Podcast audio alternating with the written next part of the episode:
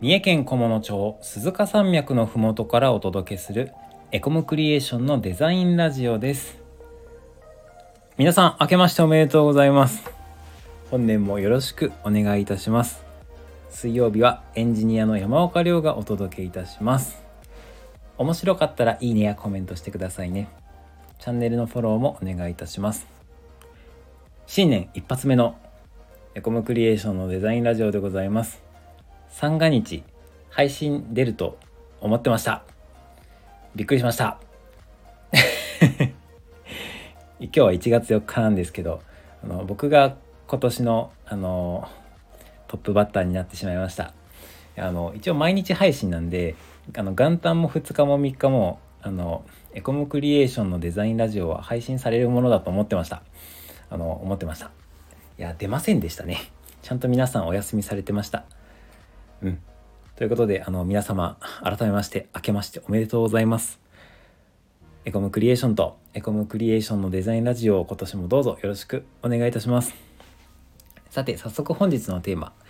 参りましょう、えー、今日はスクロールアニメーションってどんな仕組みで実装されているの？っていうお話をしていきます。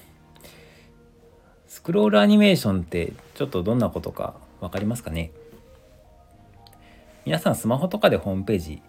見てるとこうスクロールしていったらなんかある時に画面の外から画像がシュンってスライドインしてきたとかフェードインしてきたとかなんかスライド？スクロールに応じてなんか動くぞみたいなそんなホームページ見たことないですかね。あれ？スクロールに応じてアニメーションするのでスクロールアニメーションって言うんですけどそれがどんな仕組みで実装されてるのかなっていうのを今日はお話ししていきます。まず JavaScript っていうので動かしてるんですけど JavaScript はい。あのホームページの何て言うんですかね。えっ、ー、とホームページ上で使えるプログラムみたいなのがあって JavaScript っていうのがあるんですけど JavaScript のスクロールアニメーションを作るのを助けてくれるプログラムみたいなのがあってですね。スクロールトリガーとかスクロールマジックとかいう名前がついたプログラムなんですけど、えっと、それを使って実装しているっていうのが大雑把な話です。こういうプログラムのことをライブラリって言うんですけど、えっとエコムクリエーションでよく使うのはスクロールトリガーっていうライブラリです。スクロールしたらこう何か動かしたりする機能を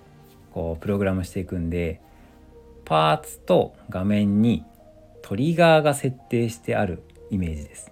はい、パーツっていうのは画像とか文字とかその画面の中にあるパーツですね。そのホームページを構成しているパーツなんですけどパーツと画面にトリガーが設定してあります。で例えばですよ画像の上の端っことディスプレイの真ん中あの上下上下中央の中央ですね真ん中画像の上の端っこと画面の真ん中が交わったらアニメーションするっていうそういう処理をしてます。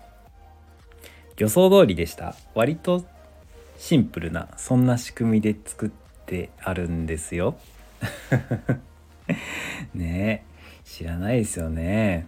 僕たちは割とそこの難しさを普段こうこなしながら作ってるんであの結構大変だったりするんですけどあの大雑把な仕組みとしてはそういうシンプルな感じで作られています。結構ね奥深くてですね単純に動かすだけはまあ簡単かもしれないんですけどホームページの雰囲気とかに合った動きを作ってあげるのが意外と難しかったりします。まあデザイナーが考えるんですよね。うちの会社の場合は。デザイナーがこういう動きにしようとかこういうアニメーションを実装してほしいっていうのを考えるんですけどまあ、どんな動きでとかどんなスピードで、まあ、またどんな雰囲気で。そういったところのこのうんと表現のこう突き詰める過程で僕たちはいろいろ苦労したりしています。時には動かしたりしながら調整しながらデザイナーと相談しながらエンジニアと一緒に仕上げていくこともあります。まあ、なんでスクロールアニメーション実装するのとかいう部分もちょっとお話ししといた方がなんとなく分かりやすいかもしれません、ね、ちょっとお話していきますね単純にかっこいい魅力的に見えるからっていうのももちろんありますし何よりホームページってこう会社にお問い合わせしてほしいとか何か商品を買ってほしいとか情報を伝えたいとか何か目的を持って作られているものなので